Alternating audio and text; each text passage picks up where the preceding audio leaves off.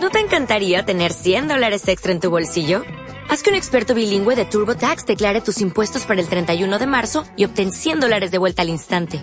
Porque no importa cuáles hayan sido tus logros del año pasado, TurboTax hace que cuenten. Obtén 100 dólares de vuelta y tus impuestos con 100% de precisión. Solo con Intuit TurboTax.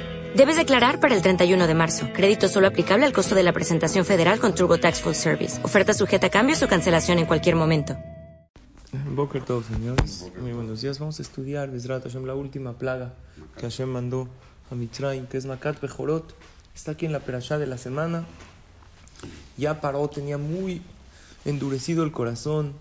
Y Hashem le dijo a Moshe, Od nega echad había al parobe al Mitzrayim, a Jarejen yeshalach Una plaga más y paró los va a mandar. El número 10, sabemos que es un número de algo completo.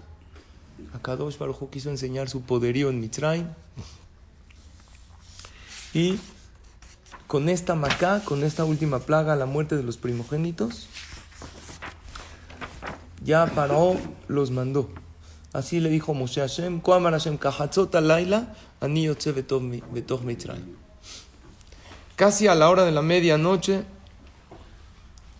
eh, yo voy a salir de Mitzrayim. La Gemara explica por qué Moshe Rabbeinu dijo casi porque en realidad la plaga fue a medianoche, pero por si los, antes no habían relojes, no sabían exacto la hora, por si los cálculos de ellos fallan, van a decir, ahí está, no fue a la medianoche, fue en realidad a la medianoche. ¿Qué va a pasar? Umet kol bejor beret Va a morir todo primogénito en la tierra de, Egipto. Mi mejor paró a Yeshua Desde el propio hijo de Paró, que va, que se sienta sobre su trono. Moshe Rabbeinu cuando dijo mi mejor Paró, él quería hacer reflexionar a Paró. Como que el mejor paró, porque Paró también era primogénito. Pero Paró no iba a morir. Hashem lo quería dejar con vida, para que presencie también los milagros de la partida del mar. Ad Bejor Shifhasta, el primogénito de la sierva que está detrás del molino, los que muelen. Bejol Bejor Behemá también primogénitos de animales. Beayetatze Akage de la Bejol Eretz Mitzrayim. Asher Kamu Iloniyat Bejamu Lotesi. Va a haber un clamor en toda la tierra de Egipto que no lo hubo nunca ni jamás habrá otro clamor así de dolor. ¿Por qué Akadosh Barujú mató a los primogénitos? ¿Cuál es Midah que Midah? ¿Cuál es la medida por medida? Número uno, porque ellos quisieron exterminar al pueblo de Israel, que nos llamamos el primogénito. El Bení Israel. ¿Qué es el primogénito? Es tu primer hijo, el que tú estás orgulloso de él. Hashem todos somos sus hijos, todos los seres humanos lo somos. Y tenemos que servirlo a Él. Todos tenemos que creer y tener emuná. Pero el pueblo de Israel somos primogénitos porque tenemos más responsabilidad. ¿Quién es el hijo que más responsabilidad tiene? El primogénito. Él le da el ejemplo a todos sus hermanos. Si tu hijo primogénito se comporta correctamente y te respeta, él está dando el ejemplo y la pauta para que todos los hermanos se comporten de esta manera. Por eso a todos uno debe educar, pero al primogénito, Dani, hay que darle. Hay que darle mucho más tiempo, mucho, porque a él le estamos transmitiendo nuestro legado, le estamos enseñando nuestro camino. ¿Dónde venden esos calefactores internos? Así venía de fábrica.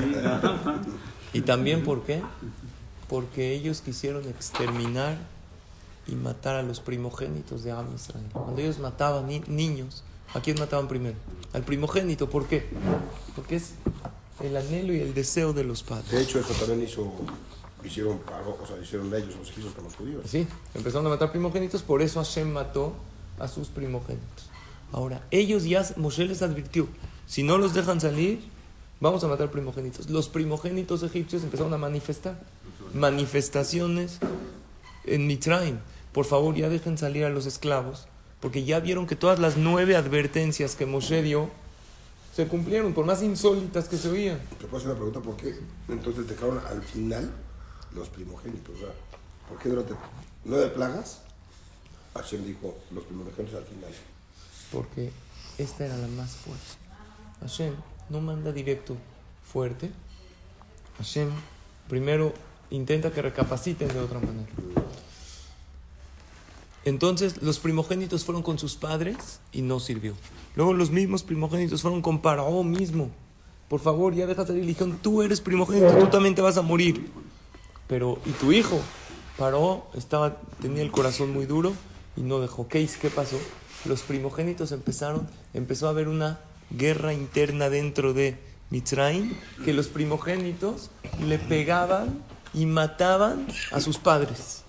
¿De dónde lo vemos? Nosotros vemos en el Odula Hashem que dice, a sus padres. Le maqué Mitzrayim bibjorehem. Se entiende un poco del lashon del pasuk del lenguaje. Que Hashem castigó a Mitzrayim con sus primogénitos, como que se entendería que los primogénitos castigaron a los mismos egipcios. ¿Cuántos murieron de egipcios? 600 mil egipcios solamente murieron de lo que los primogénitos les pegaban y los, los empezaban para que los dejen salir. Ese día murieron 600 mil egipcios de la guerra civil que hubo ahí. Ahora, ¿qué primogénitos murieron? No solo primogénito de papá, también primogénito de mamá o cualquiera de los dos.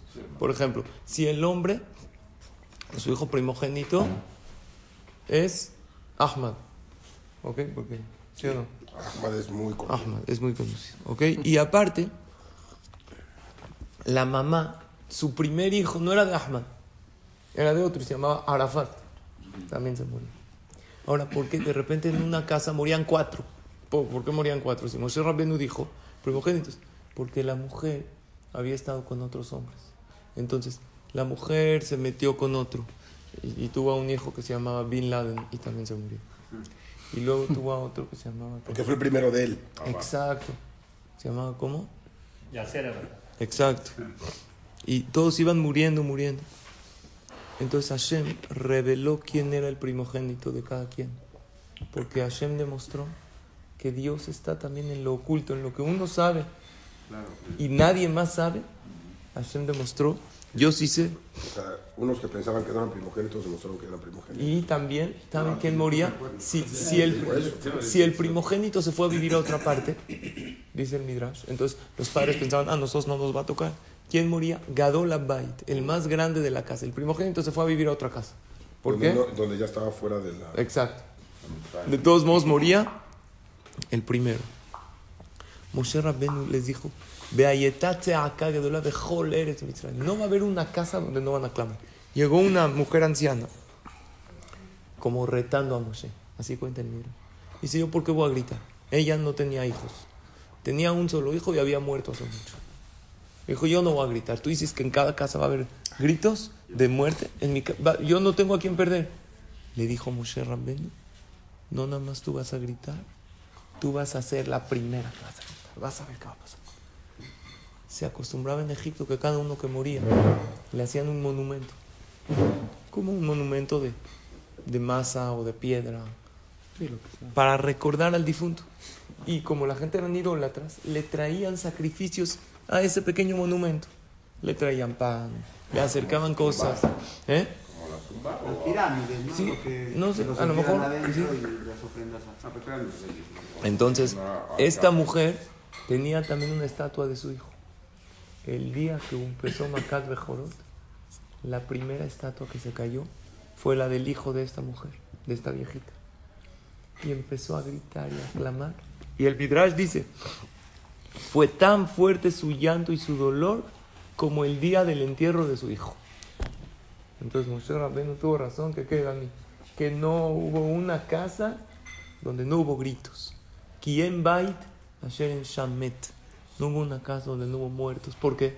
Porque no había una casa donde no esclavizaban. Exacto. Todos los ¿Por qué? judíos fueron malos, Todos, está, unos más, unos menos. pero todos Menos. fueron malos. ¿Eh? Salah. Los menos, Salah. Salah también. eh, en- sí, Salah O sea, fueron en fútbol, Sí. pero era malo como aquí. Ajá. Los que menos hicieron sufrir, menos sufrieron. Todo es el pago y el castigo es exacto. Ahora la gente dice, si hay que asemejarse a Dios, así como Dios castiga, yo también. A ver, contéstame. Ahí está. Siempre nos dicen, hay que asemejarse a Dios, su bondad, benevolencia. Pero ahí está el Está, castigo. está muy fuerte. Respuesta. Muy bien. El único, si tú sabes exactamente lo que cada quien merece y lo haces por el bien del otro, claro que sí. Pero si tú, pero nosotros no sabemos. Nosotros vemos que alguien hace algo, ya le empezamos a decir, oye, tú hiciste, ¿tú qué? Había uno que dijo, yo, cada vez que me emborracho, mi esposa se pone histórica. Le dijo, no, no quieres decir histérica. No, histórica, me empieza a recordar todo lo que hice. empieza a decir, tú hiciste, tú... No, tú no tienes Una de las recordar. leyes es no matarás. ¿Eh? Sí. Y Hashem mataba. Sí, pues, sí mataba. Pero, Pero ¿por qué no por se puede? justicia. ¿Por qué, no ¿Por qué nosotros no podemos matar? No puedo matar porque yo no sé quién merece vivir y quién no. Claro. Pero el único que sabe es... Entonces Dios también cuando castiga lo hace con misericordia. Tú no decides. Ahora, y aparte, perdón Raúl, por, por defensa propia la Torah dice, si alguien te va minando, lo viene a matar a uno, Puedes matar. se puede matar. Ajá. Tengo que salvar mi vida. ¿Cuál que es? los de Tzahal no hacen mitzvah. O sea, si no te viene a saltar. claro. Perdón, sí. Es misma de matarse. Ah, vale, a orguejas que me orgó.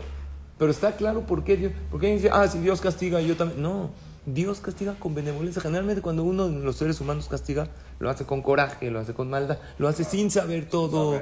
Lo, lo hace para, para reaccionar. Las 10 plagas murieron muchos, muchos, muchos, muchos. Mi pregunta es: ¿quién se salvó?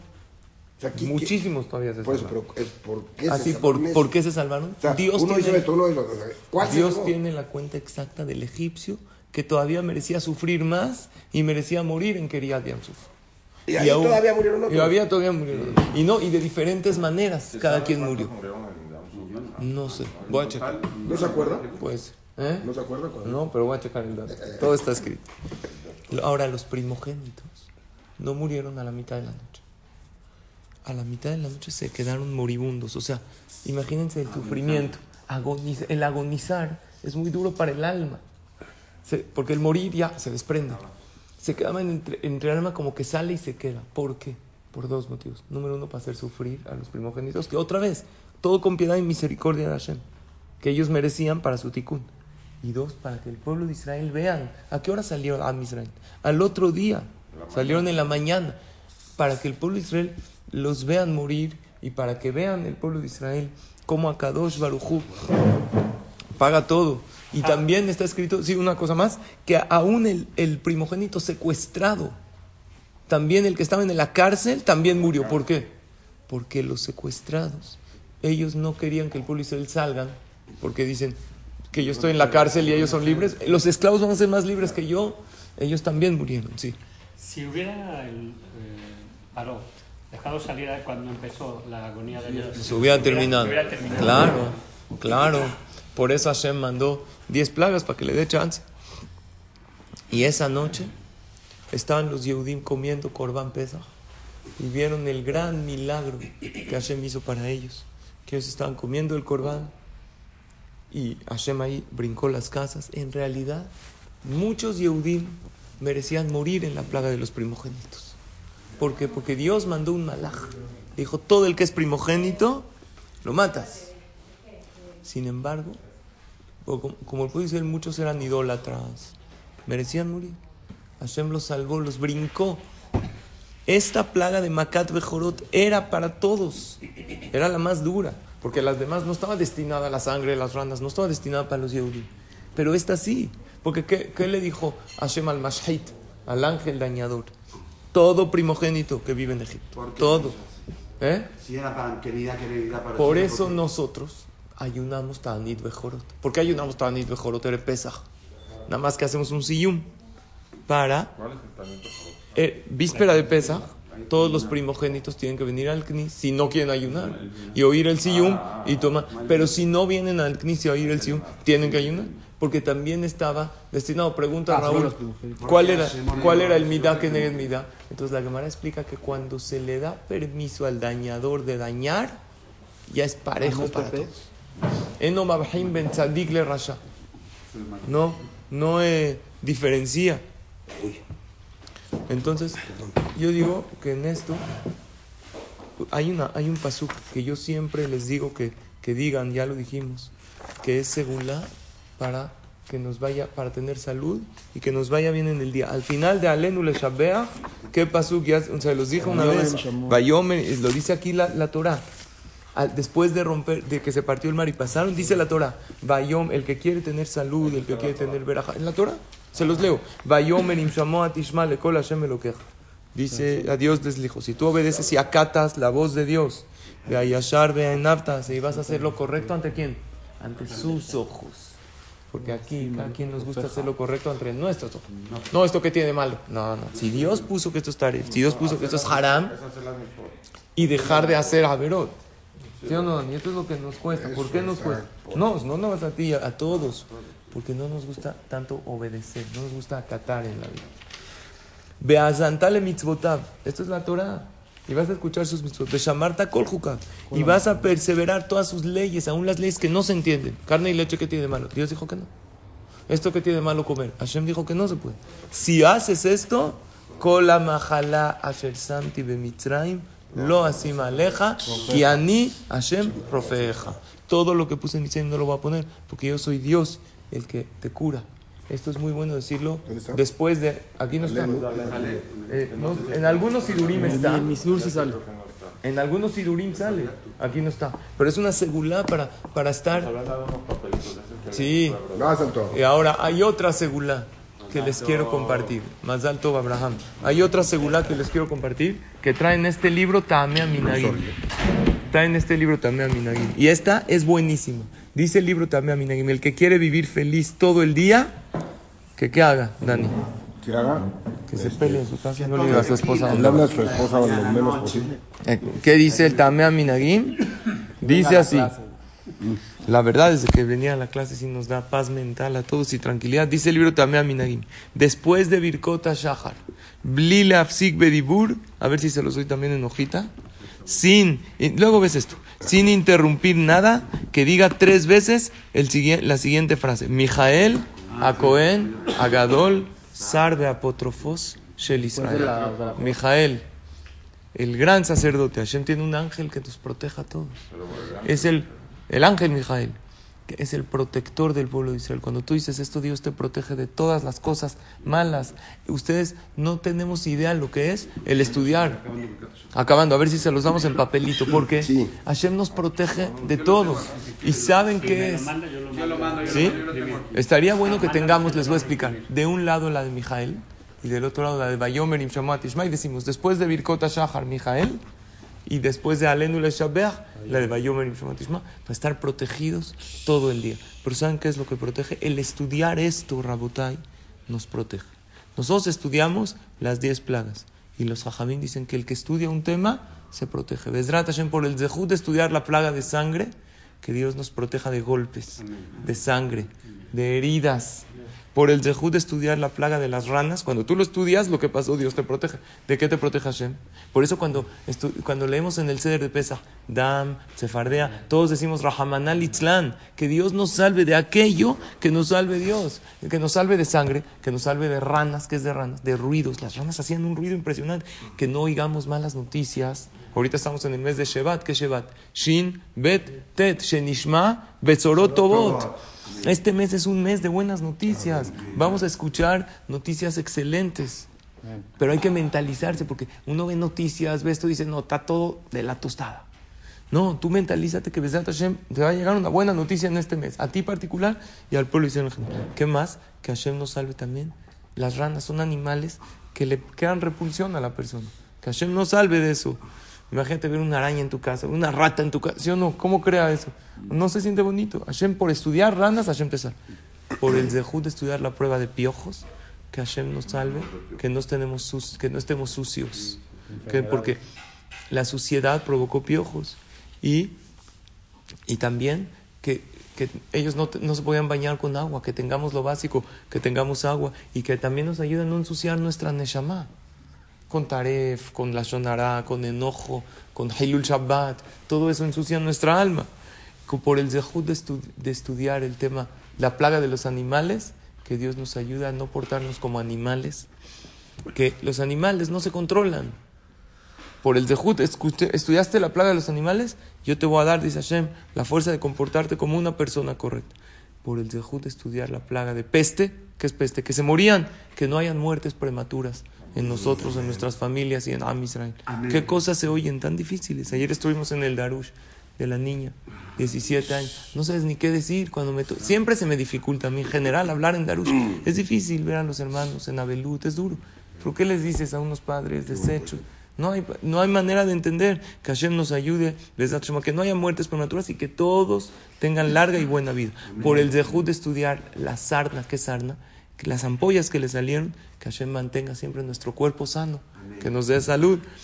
Y aparte estudiamos la plaga de granizo por ese zehut Hashem nos va a mandar lluvias de verajá y de parnasá, porque la plaga de granizo destruía todo, que sea al revés. Por el dejud de estudiar langostas, ¿qué hacían las langostas? Se comían toda la comida.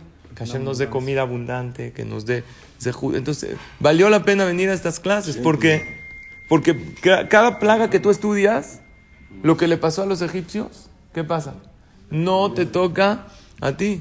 Por el zehut de estudiar la plaga de la oscuridad, que veamos claro en la vida y que no tengamos oscuridad y que veamos la claridad de las cosas para poder que de tomar buenas decisiones. Y por el zehut de estudiar la plaga de los primogénitos, que Hashem nos dé satisfacción de nuestros hijos, no solo de los primogénitos. La satisfacción más grande de un padre es ver a sus hijos en el camino correcto, de la Torah, de las mitzvot. Qué bonito es que tu hijo crezca, póngate filín, venga al knis, sea honesto en el trabajo, tenga un buen matrimonio. Eso que tú quieres para tu hijo, dale el ejemplo. Entonces en la vida hay que ser sabios. En vez de Barminan, sufrir problemas, estudias las plagas y ¿qué hace Hashem? Te quita todos los problemas, no vale la pena. Eso se llama ser sabio. Había una vez un señor en, la, en el parque jugando ajedrez con su perro. Increíble. Todo el mundo se acercaba. El perro pensaba la jugada, pero movía bien. Movía el caballo como lo tiene que mover. Todo el mundo se le acercó. Le dice al señor, oye, este perro es un genio. Juega ajedrez. Dice, ese es el perro más tonto que he visto en mi vida. Dice, ¿por qué? Dijo, yo le voy ganando tres partidas a dos. Esto no es ser. Hay que ser sabios en la vida. Ah, eso. En la vida, la sabiduría que tenemos, como ustedes. ¿Saben por qué son sabios? Sacrificas de tu sueño para venir a estudiar Torah. Empiezas todo el día con paz. Yo digo que la clase es paz mental, ojo. Ya llegas relajado, dice Shahri. Empiezas tu día. Qué bonito. Gente que no conoce lo bonito de esto, como dicen, uno se para en la mañana, directo el celular, no tira. Espérate. Pon una pausita. Divir Kota Shahar. Agradecele a Dios. Cafecito caliente. Tomas tu clase de Torah. Dice Shaharit. Chascarrillo. Eh, echa uno las risas, el chascarrillo, viene uno al CNIS. Qué bonito ambiente. La gente tiene que conocer esto que es tan bonito empezar el día con un positivismo de esa manera. Y Bezrat Hashem vamos a mandarles la segula de Mijaela Cohen Agadol, ya la mandaste, decirla todos los días después de Birkot Shahar, directo. Ahorita. No, inmedia, acabas Bania Barejem y la dices. Y así Dios te protege de todo daño, porque Hashem tiene ángeles protectores que protegen al pueblo de Israel. Y además el de Bayomer y Shema Tishma, para que todo lo negativo no nos caiga en nosotros y Hashem nos dé pura verajá, puro éxito, pura alegría y todo lo mejor. Shabbat Shalom.